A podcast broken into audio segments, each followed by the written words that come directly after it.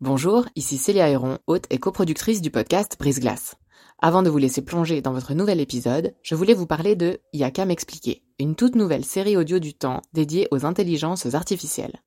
Deux fois par mois, dans Y'a m'expliquer, Grégoire Barbet tentera de démystifier les enjeux posés par ces IA et reviendra sur les principales actualités qui les concernent.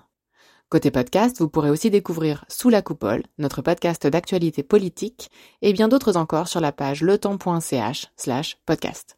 J'en profite enfin pour vous dire que vous pourrez bénéficier de nombreuses offres d'abonnement au journal Le Temps, web et print, sur la page letemps.ch slash abonnement au pluriel. Bonne écoute Je me rappelle juste le moment où j'étais sur le lit et que tout d'un coup j'ai senti que bah il me pénétrait et que je savais pas ce qui se passait. Je me rappelle que j'avais mal, comme euh, un, espèce de bâton qui fait mal et enfin un, ouais un bâton qui fait mal à l'intérieur de moi et qui frappe frappe frappe à l'intérieur. Bienvenue dans la saison 3 de Brise Glace, un podcast du temps qui s'intéresse à tout ce qu'on n'ose ni dire ni demander aux gens qui nous entourent. Un séjour linguistique à 15 ans, un garçon un peu plus âgé, qui lui plaît bien, une soirée où elle finit complètement ivre dans sa chambre, puis un rapport sexuel non protégé, très douloureux, que Ludivine, elle-même, nommera simplement sa première fois. Sa copine la félicite. Ce n'est que des années plus tard que des proches mettront le mot viol sur son expérience. Au micro de Brise-Glace, Ludivine revient sur une question universelle et brûlante, celle du consentement. Bon, j'habitais avec ma maman puisque mes parents étaient divorcés. Et euh, dans la famille, ça allait bien. J'ai deux sœurs et on s'entend très bien. On était, on était très, très proches les trois. Donc j'ai eu une enfance heureuse. En plus, je faisais plein d'activités. Euh, je faisais beaucoup de théâtre et de patinage, donc c'était chouette. Mais euh, à l'école, ça a été un peu difficile parce que j'étais un peu l'intello de la classe, on va dire, parce que bah, j'aimais beaucoup les cours. Enfin, j'aimais bien apprendre et j'aimais beaucoup lire. J'ai lu plus vite que les autres gens, je pense. Donc j'ai toujours été un peu mise à part par les autres.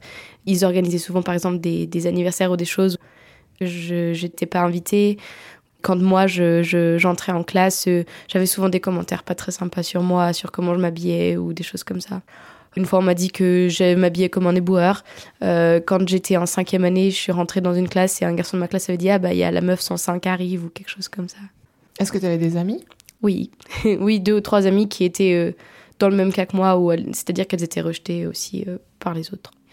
Du coup, j'étais normalement à la maison une personne euh, assez entre guillemets normale et, euh, et vive, mais à l'école et surtout dans, dans, les contacts sociaux, j'étais assez timide et, et, un peu enfermée, pas très sûre de moi. Comment est-ce que tu nous raconterais ce qui s'est passé? Enfin, à quel moment est-ce qu'il y a eu une sorte de rupture dans ton adolescence? Hum.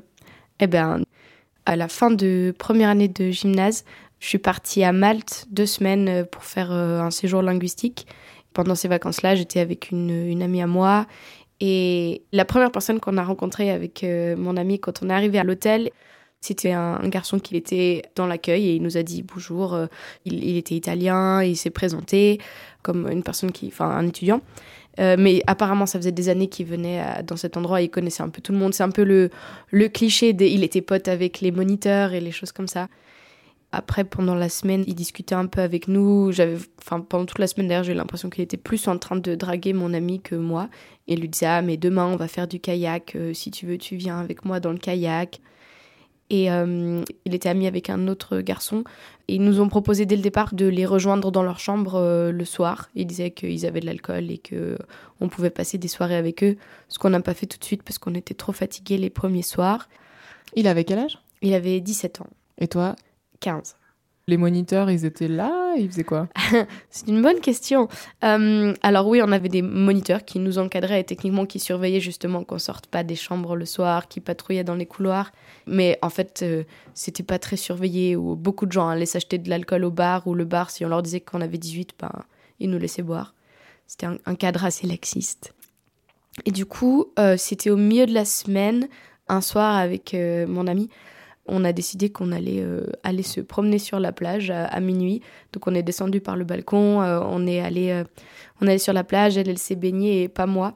Euh, ce qui renforce mon impression de ne pas être vraiment dans le truc, pas dans l'histoire et d'être toujours un peu en extérieur.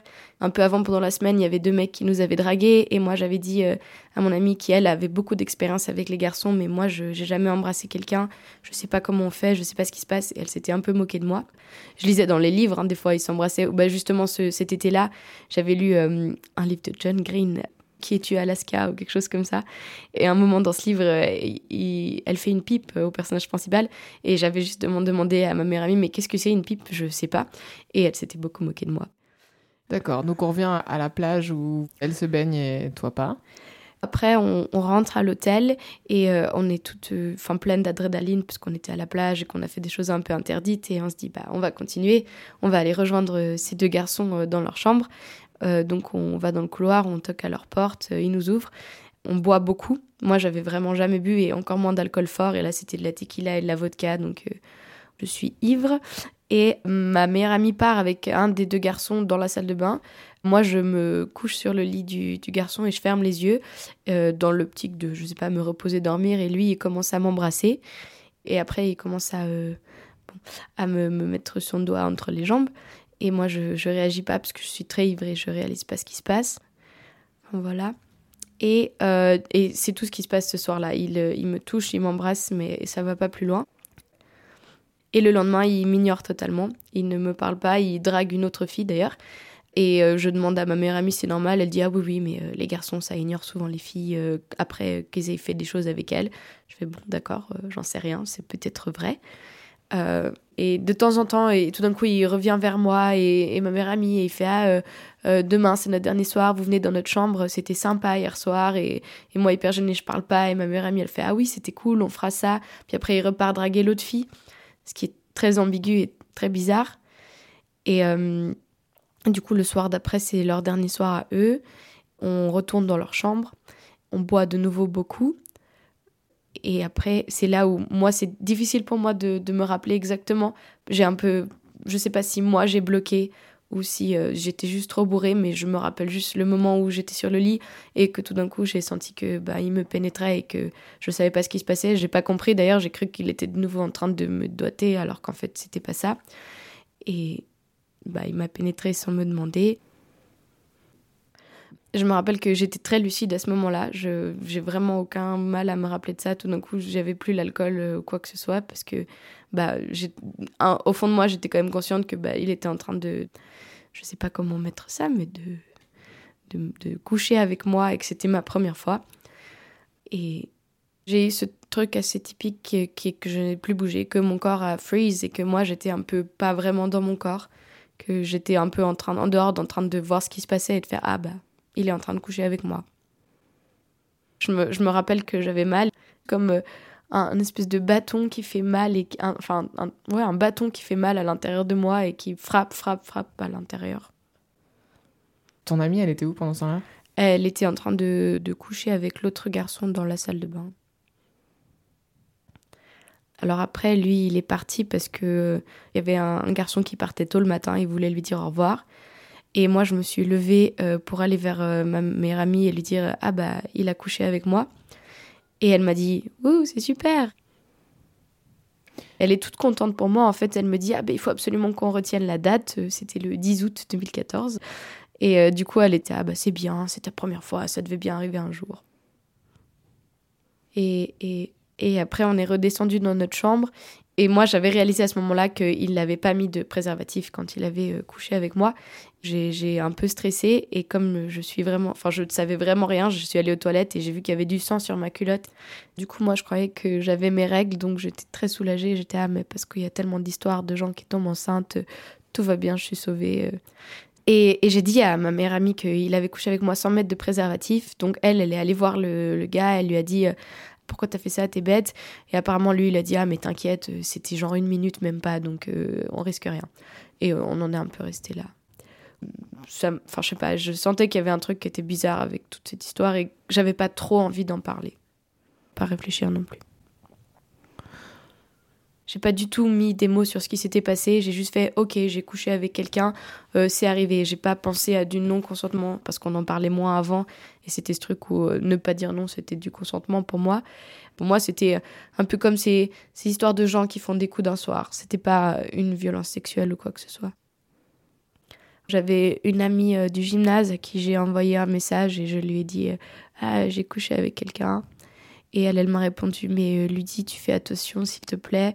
Et, et moi, euh, à ce moment-là, j'ai un peu eu la réaction. J'ai fait, mais elle me saoule, elle a toujours avoir du souci pour moi, elle devrait être contente, j'ai couché avec quelqu'un, je suis heureuse. Un peu le, le contraire de, de, ce que moi je ressentais. Pourquoi? Je pense que c'est parce que justement, j'avais pas envie de, de gérer avec le fait que c'était pas bien ce qui venait d'arriver et que quelqu'un me le dise aussitôt, déjà maintenant, pour moi, ça m'aurait fait trop de mal. J'avais besoin de bloquer et de penser que c'était une bonne expérience. Donc à ce stade, pas de colère contre lui Je sais pas, non, j'avais en fait, je m'en fichais de lui, j'avais juste envie de ne pas le voir. Mais du coup, je, même si j'ai bloqué, euh, j'étais quand même pas heureuse. Je sentais que ben, enfin, ça me faisait pas plaisir de savoir que c'était ma première fois. Et je sentais qu'il y avait un truc un peu bizarre, que c'était pas comme ça que j'avais imaginé. Enfin, je pense que j'avais un peu toujours imaginé que je le ferais avec quelqu'un qui était amoureux de moi, euh, pour qui j'étais importante. J'avais un peu cette vision euh, que déjà ça, ça faisait du bien et que c'était agréable, pas que ça faisait mal. Comment ça s'est passé la suite de ton séjour du coup? Lui, il est parti? Ouais, lui, il est parti j'ai eu ce truc où, j'avais un peu envie d'essayer de draguer des gens pour voir si comment dire ça vu que lui il en avait eu rien à foutre de moi juste après j'avais un peu besoin de cette reconnaissance mais en même temps j'avais envie mais j'osais pas. Et j'étais plus vraiment là donc c'était un peu j'essaye mais euh, si ça marche pas mais c'est normal c'est parce que je suis pas assez belle ou que je suis pas assez intelligente. Comme des petites confirmations de ce que lui il m'avait fait ressentir alors, euh, pendant une petite période après le séjour, j'ai quand même beaucoup bu, où je, je trouvais ça marrant. J'étais un peu dans, toujours dans cette espèce de déni où j'avais besoin de boire beaucoup, euh, d'être euh, la fun qui maintenant est ouverte aux, aux, joies du sexe et de l'alcool parce que je maîtrisais vu que ça m'était arrivé une fois. Et en fait, en rentrant une fois avec ma meilleure amie, on avait bu beaucoup à une soirée où ma mère était venue me rechercher et elle avait vu que j'étais bourrée. Et elle m'avait euh, vraiment engueulée. Et le lendemain, elle m'avait dit Mais il faut que tu fasses attention, tu es encore jeune. Et en fait, à partir de ce moment, j'ai réalisé que. Enfin, j'ai eu tout d'un coup peur de l'alcool et j'ai arrêté de boire. Et pendant, je pense, 4 ans, j'ai plus touché une seule goutte d'alcool. De quoi t'avais peur? De de plus avoir le contrôle j'avais ce truc où, et c'est un truc qui est encore un peu présent maintenant, où euh, j'aimais bien euh, aimer des garçons, mais à distance, où j'idéalisais beaucoup le fait d'être avec un garçon, euh, et en fait, dès que ça devenait plus concret, je bloquais.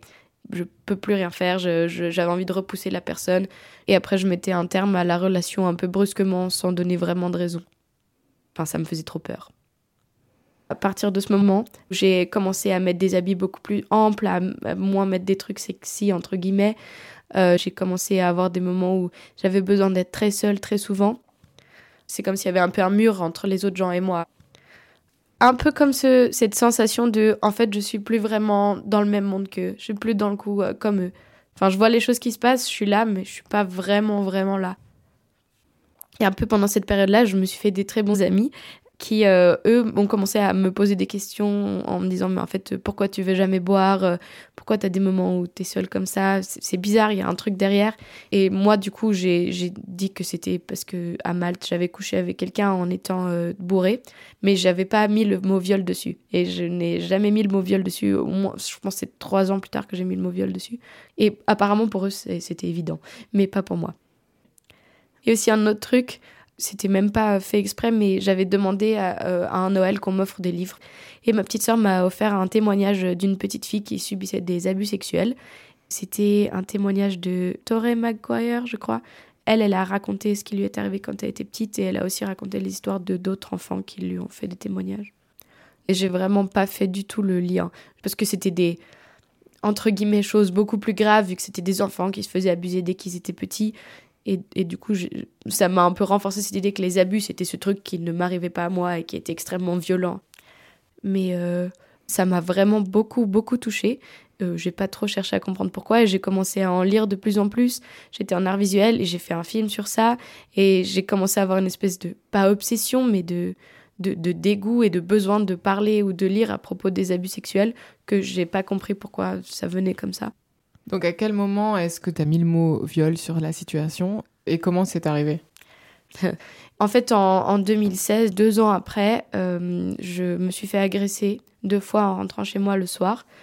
Une fois, c'était en été, je rentrais euh, toute seule la nuit, c'était en juillet. Il y avait l'euro et le Portugal avait gagné.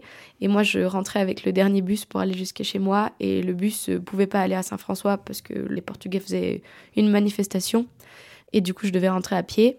C'était 1h du matin, 2h du matin, je sais plus, assez tard. Et euh, du coup, je marchais et euh, j'ai vu deux garçons devant le bar Harper's, qui est maintenant le Liberta. Et je devais monter une, euh, un petit chemin pour aller jusque chez moi qui est très sombre et, très euh, isolé comme ruelle. Je commence à marcher et je me retourne et je vois qu'un des deux garçons a commencé à me suivre. Et en fait, à chaque fois que je me retourne, il est plus près de moi il se rapproche de plus en plus. Il finit par me rattraper et là il commence à me demander euh, tu t'appelles comment, tu fais quoi, on peut discuter. Et on arrive en haut de la montée, il continue à, faire le petit détour pour aller jusque devant chez moi. En me parlant, on monte une montée un peu plus pentue, il met ses mains sous mon sac pour m'aider. Moi je commence à trouver ça bizarre. Et euh, en arrivant juste devant chez moi, je lui dis bon maintenant au revoir. Et là euh, il m'attrape en fait avec son bras, il me entre guillemets m'emprisonne et il met sa main sous ma jupe et il commence à me toucher et euh, moi, je, commence à me dégager, je dis laisse-moi, je commence à crier un peu. Finalement, je me, je me débats et il me lâche et je pars en courant chez moi. Ma mère était pas là, elle était à l'opéra, ma grande sœur était là et au début, je me dis je vais jamais rien dire à personne. Et après, je vois que j'arrive plus à respirer, que je suis toute rouge, que je vais pas bien. Donc, je vais en parler à ma sœur qui se réveille, qui me dit bon, on va appeler la police tout de suite maintenant. Euh, ma mère revient en urgence, la police est là toute la nuit bref, et du coup, il se passe tout ça, je dépose plainte. Et à, partir de là, je vais vraiment pas bien. Pendant une semaine, je me dis, je vais plus jamais réussir à rire, à sourire. Euh. Je, fais beaucoup des. ce que j'ai appris qui s'appelait la dissociation, où j'ai des moments d'absence, où tout d'un coup, on parle d'un truc que je relie à l'agression et je suis plus capable de réagir, je freeze. Et c'est très grosse réaction, mais je me pose pas trop de questions dessus et je relie pas du tout ça non plus à ce qui m'est arrivé à Malte. Et euh, du coup, c'est pas fini. Euh, ensuite, en septembre, euh, je, je commence à aller un, poil mieux. je rentre chez moi un, autre soir après un cours de théâtre. Et c'était vers 20h30. Et je reprends cette même ruelle. Et à peu près au même endroit où j'avais vu les deux mecs, un, un mec traverse et me regarde. Et j'ai une sensation un peu bizarre. je commence à marcher la même montée. Et en fait, j'entends des pas qui courent derrière moi tout d'un coup, il y a une main qui vient sur ma joue et qui me frappe la tête contre un mur. Et euh, quelqu'un commence à me frapper et à me, me, tirer, je sais pas où. Et enfin, je sais pas trop ce qui se passe et j'arrive pas encore à, à, remettre des mots. Mais en gros, je me fais frapper et tirer et je crie au secours, à l'aide. J'arrive à moitié à m'échapper, mais pas vraiment. Et euh, finalement, euh, quelqu'un a ouvert la fenêtre parce qu'il a entendu les cris. Et du coup, parce qu'une personne ouvre la fenêtre, l'autre part en courant en bas de la ruelle et disparaît de nouveau, euh, je vais à la police le soir même. Le lundi, je vais chez le médecin légiste parce que du coup, j'ai des griffures et des bleus partout. Et là, euh, de nouveau, je, je vais pas bien du tout. Là, en plus, dans ma tête, euh, au moment où c'est arrivé, tout ce que je pouvais dans ma tête, c'était il est revenu, il est revenu. Moi, je pensais que c'était la même personne parce que j'avais besoin de mettre un sens à cette personne qui court derrière moi et qui me frappe sans aucune raison. Dans la même rue, deux mois après, ce qui est quand même pas longtemps. Euh, mais j'ai appris après coup que c'était un peu flou. On m'a donné un peu des infos différentes où on m'a dit euh, c'est pas le même ADN qu'on a trouvé sur les deux habits les deux fois. Et après on m'a dit mais en fait sur le premier il n'y avait pas d'ADN donc je sais pas si c'était la même personne ou pas. Bon bref du coup je je vais pas bien. Je commence à, dormir tout le temps, à plus vouloir rien faire, je sors pas. En plus j'ai un ami qui est mort cette année-là donc c'était vraiment le, la catastrophe ça a été très compliqué avec mes amis et ma famille parce que je me suis fermée et je voulais pas en parler. Et eux ils en parlaient pas avec moi non plus. Même ta mère même ta sœur? Ah surtout surtout. Bah en fait euh, ça a été une année un peu bizarre parce que ma petite sœur est partie en Australie. Euh, ma grande sœur vivait euh, à Genève. Ma mère je sais pas pourquoi j'ai décidé que je voulais pas du tout en parler avec elle. Peut-être parce que le, le soir de la entre guillemets première agression en juillet elle avait l'air super inquiète et, et je sais pas, moi, ça m'a pas fait me sentir bien. Mon père était pas vraiment là et puis il, il est même pas vraiment venu me voir après les agressions. Et mes amis, j'osais pas leur en parler parce que j'avais l'impression de les mettre mal à l'aise et d'être un peu comme un espèce d'extraterrestre isolé. Et paradoxalement, c'est cette année-là que euh, j'ai réalisé que je m'étais fait violer. Parce que j'ai fait un, un stage d'écriture avec Sandra Coroll, qui euh, utilise des méthodes euh, qui s'appellent le, trouver le fantôme du personnage. C'est un événement du passé qui le hante. Du coup, moi, j'ai direct mis mes agressions comme fantôme du passé et j'ai mis les conséquences que j'aimais pas qu'on me touche et j'arrivais pas à être proche des gens. Et en faisant ça, j'ai fait Ah, mais en fait, ça, j'avais déjà avant. Comment ça se fait que j'ai déjà ça avant? Et Je fais Ah, mais parce qu'en fait, avant, il arrivé un autre truc à Malte. Et à, ce moment-là, je fais Ah, mais en fait, ce qui est arrivé à Malte, j'étais pas consentante. En fait, c'est un viol. Et, euh, et en fait, cet été-là, j'ai fait un stage de théâtre au cours Florent. Et j'ai découvert que je pouvais entrer dans l'école euh, suite à ce stage. Et du coup, je me suis dit, ah bah, je vais partir ça me fait du bien de prendre de la distance, de, de, plus voir les gens. Donc j'ai euh, j'ai parlé à mes parents qui euh, au début n'étaient pas trop motivés, mais après étaient d'accord que je parte, parce qu'ils n'avaient aucune idée que j'étais en dépression depuis euh, février, ils ne savaient pas. Et du coup, je suis partie à Paris, où au début ça a été super, parce que ben, c'est un peu l'adrénaline et l'énergie que tout est nouveau. Enfin, je suis loin de tous mes problèmes, je découvre plein de choses. Et ça allait hyper bien. Et en plus, tout le monde me disait Ah, mais t'as l'air hyper heureuse. Et moi, au début, j'étais d'accord. Et après, euh, j'ai euh, commencé à, réaliser que ça me fatiguait que les gens disent ça parce que ça m'obligeait d'aller bien. Alors que des fois, tout d'un coup, j'allais pas bien. en même temps, j'avais un peu des amis, mais je connectais pas vraiment avec et je sortais pas souvent. La, Suisse me manquait beaucoup, mes amis aussi. Et quand je skypais avec eux, euh, ça me rendait super triste parce qu'ils avaient l'air de vivre tout bien sans moi. Et quand j'étais à Paris, j'ai commencé à raconter que je m'étais fait violer. Et à chaque fois que je disais le mot viol et que je racontais, les gens, euh, je voyais dans leur visage qu'ils faisaient un peu Ah ouais, ok, ce genre de viol. Pour eux, c'était pas vraiment du viol, viol comme on en entend parler normalement. J'ai quand même continué à réfléchir un peu sur ce qui m'était arrivé à Malte et les deux fois en été. Et je les ai écrits sur mon ordinateur. Et après, mes, mes sœurs sont venues en janvier, je crois, pour voir un concert avec moi. Et à ce moment-là, je me suis dit, bah, j'ai besoin un peu de leur dire ce qui est arrivé à Malte. Du coup, je leur ai fait lire euh, tout ce qui m'est arrivé. Euh, ma grande sœur a, a, eu une très très forte réaction. Toute la journée, elle n'arrivait plus à parler. Et ma petite sœur a un, peu moins réagi. Mais aussi, ça l'a beaucoup touchée. Et après, quand elles sont reparties, bah, je sais pas, je crois que de voir ça, ça a eu un espèce d'énorme impact sur moi. J'ai commencé à avoir des réactions hyper bizarres aux choses où j'avais tout le temps envie de pleurer, où j'avais tout le temps envie d'être toute seule, où je m'énervais, où, j'avais des moments très très dark. Et mes soeurs, des fois, me téléphonaient et disaient ah, Mais on, parle beaucoup de ce qui t'est arrivé, on est hyper touchés. Ce qui m'aidait pas vraiment parce que ça me rappelait encore plus que c'était un peu horrible. Et j'ai commencé à aller de, de, plus en plus mal. Enfin, j'avais envie de, de plus vivre. Et du coup, euh, j'ai pris des ciseaux et j'avais euh, l'intention de me tailler les veines. Et je me suis arrêtée et je me suis dit, mais euh, qu'est-ce que je suis en train de faire? Ça va pas du tout. Je suis rentrée le soir même en urgence à Lausanne, où j'ai parlé à ma mère ce soir-là. je lui ai raconté ce qui s'était passé à Malte. Je lui ai fait lire. J'ai dit, j'ai l'impression de, de plus comprendre ce que je fais dans ma vie. Je, je flotte. Et c'était très difficile aussi pour moi de, gérer ça parce que je me disais, mais enfin, c'était il y a deux ans que je me suis fait agresser, c'était il y a quatre ans ou je sais plus combien de temps, euh, Malte, comment ça se fait que encore maintenant je vais pas bien. Et je suis allée voir euh, une psy à Espace, qui est une association qui est spécialisée justement dans les violences et les abus sexuels. C'était des gens qui vraiment savaient de quoi ils parlaient et pouvaient m'accompagner vraiment. Euh, et, j'allais la voir euh, deux fois par semaine. Pendant, je pense, trois, quatre semaines, j'ai fait ça. Mais en fait, euh, elle a fait ce qu'elle appelait démêler la bobine. On n'a pas commencé par le nœud du truc et la soirée où je me suis fait violer. On a parlé d'abord de justement toute cette semaine à Malte. À chaque fois, je devais parler du premier jour et du dernier jour, du deuxième jour et de l'avant-dernier jour, où on a un peu démêlé tout le comportement de ce garçon qui, ce qu'elle a défini, avait une emprise sur moi, vu qu'il avait ces moments où il me donnait des espèces de petites miettes d'affection, et après, tout d'un coup, il était plus vers moi et draguait une autre fille, et qui permettait un peu de, de réaliser qu'en plus, c'était de, de l'emprise et de l'abus, euh, je sais pas, psychologique, je crois que ça s'appelle.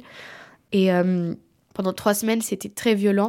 Parce qu'un des gros trucs difficiles, c'était de légitimer que, en fait, oui, c'est du viol ce qui m'est arrivé, même si je le disais, Et un, petit peu après avoir euh, commencé à voir la psy, moi j'avais toujours envie de me suicider. Et par exemple, dès que j'étais sur un balcon, euh, j'avais l'impression que je pouvais sauter dans le vide. Dès que j'étais seule dans ma chambre, j'étais ah bah c'est le moment, maintenant je me tue.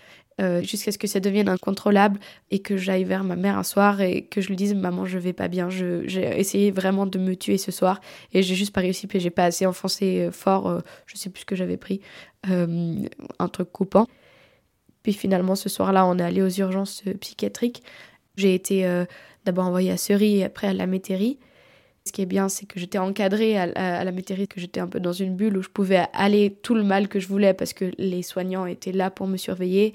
Et j'ai commencé à prendre des antidépresseurs. Et moi, à ce moment-là, j'ai demandé quand même de pouvoir continuer à voir ma psy ici parce que je, trouvais qu'elle était vraiment bien. Bon, déjà, elle a, elle a pas remis en question ce qui m'était arrivé.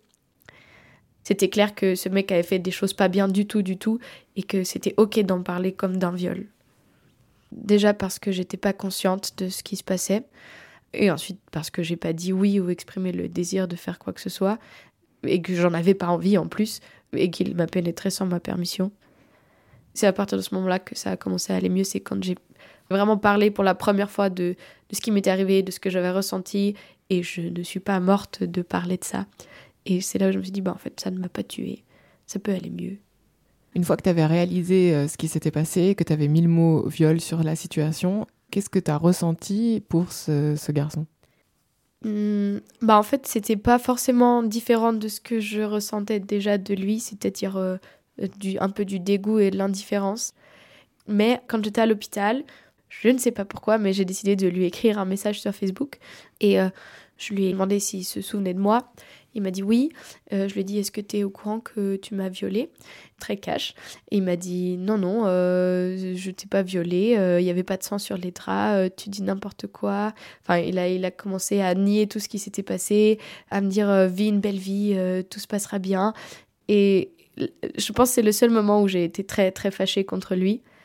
Quand il a nié, en fait parce que ça faisait mal en fait. Moi, ça m'a détruit la vie et lui, il veut même pas reconnaître ce, que, ce qui m'est arrivé après, j'ai fait un, truc assez classique où je lui ai écrit une lettre que je lui ai pas envoyée, mais que j'ai brûlée euh, avec des amis sur la plage.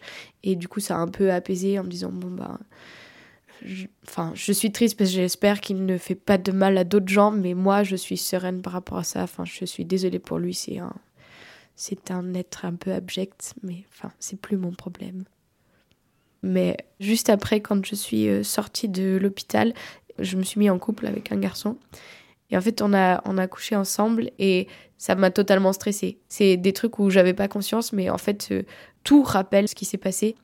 Même si c'est pas des flashs, c'est juste que mon corps peut pas et que je, je, je, me mets un peu dans mon cerveau et plus dans mon corps et je suis pas capable de faire quoi que ce soit. Et après, je me sens pas bien du tout. Et ce garçon, particulièrement, après, j'ai pas eu mille autres expériences, euh, ne communiquait pas du tout verbalement avec moi euh, quand on était intime. Et du coup, à partir de là, j'ai de nouveau tout bloqué euh, au niveau relations intimes et sexuelles. Euh, c'est quelque chose que j'avais pas confiance. Et maintenant, j'essaye d'avoir un peu plus confiance, mais c'est vraiment quelque chose qui prend beaucoup, beaucoup, beaucoup de temps à, réussir. Ça fait, euh, je dirais, deux ans, deux ans et demi qu'on commence à thématiser ces questions de consentement, notamment post-affaire Weinstein, etc. Qu'est-ce que ça a changé pour toi? Ça m'a permis de me dire que j'ai envie de me battre pour ça. Ça m'a aussi peut-être donné plus l'impression que je peux en parler. Ça, ça, ça c'est vrai. Ça a ouvert la parole beaucoup, beaucoup, beaucoup, euh, contrairement à avant où on n'en parlait pas du tout, du tout. Parce que en Suisse, on a un très, très gros tabou sur la sexualité. Et aussi parce que j'ai l'impression qu'en Suisse, on est très poli avec les gens. Et que euh, du coup, de parler de leur intimité, ça se fait pas. Donc parler de leur intimité sexuelle, ça se fait encore moins. Et des violences sexuelles, c'est complètement euh, hors de question. C'est aussi dans le, le système d'éducation aussi, euh, bah, notamment dans les cours d'éducation sexuelle, où euh, en, fait on nous dit rien du tout sur la sexualité, on nous parle vaguement des préservatifs et du fait que les garçons ont des érections le matin, mais on parle pas du tout de consentement ou quoi que ce soit. Et à, petite échelle, j'ai l'impression que maintenant il y a beaucoup plus de, de questions et d'informations, d'articles, de vidéos, de choses qu'on peut voir. Par exemple, l'été passé, une journaliste je sais plus son nom, a fait une vidéo sur les personnes qui parlent de leur première fois où ça a été un viol. Et moi, j'avais jamais vu ça. Et de réaliser que c'était arrivé à d'autres gens, même si je le savais, et d'entendre euh, des, des choses qu'elle disait qui étaient pareilles à moi, ça donne ce sentiment qu'on n'est pas tout seul et qui en fait très très important quand euh, on a subi des, des violences sexuelles, je crois. Si tu pouvais dire quelque chose à la jeune fille de 14 ans qui était à Malte dans cette situation, qu'est-ce que tu lui dirais?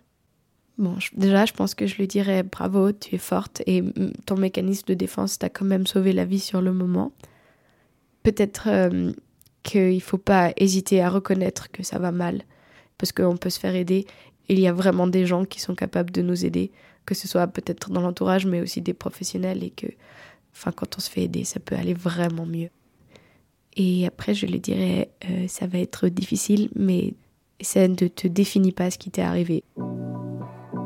Enfin, ça va te faire grandir et changer, mais c'est pas toi en fait. Tu es autre chose que juste cet acte. Merci d'avoir écouté ce nouvel épisode de Brise Glace. Je suis Célia Héron. Cet épisode a été réalisé en collaboration avec Virginie Nussbaum et monté par Sylvie Coma.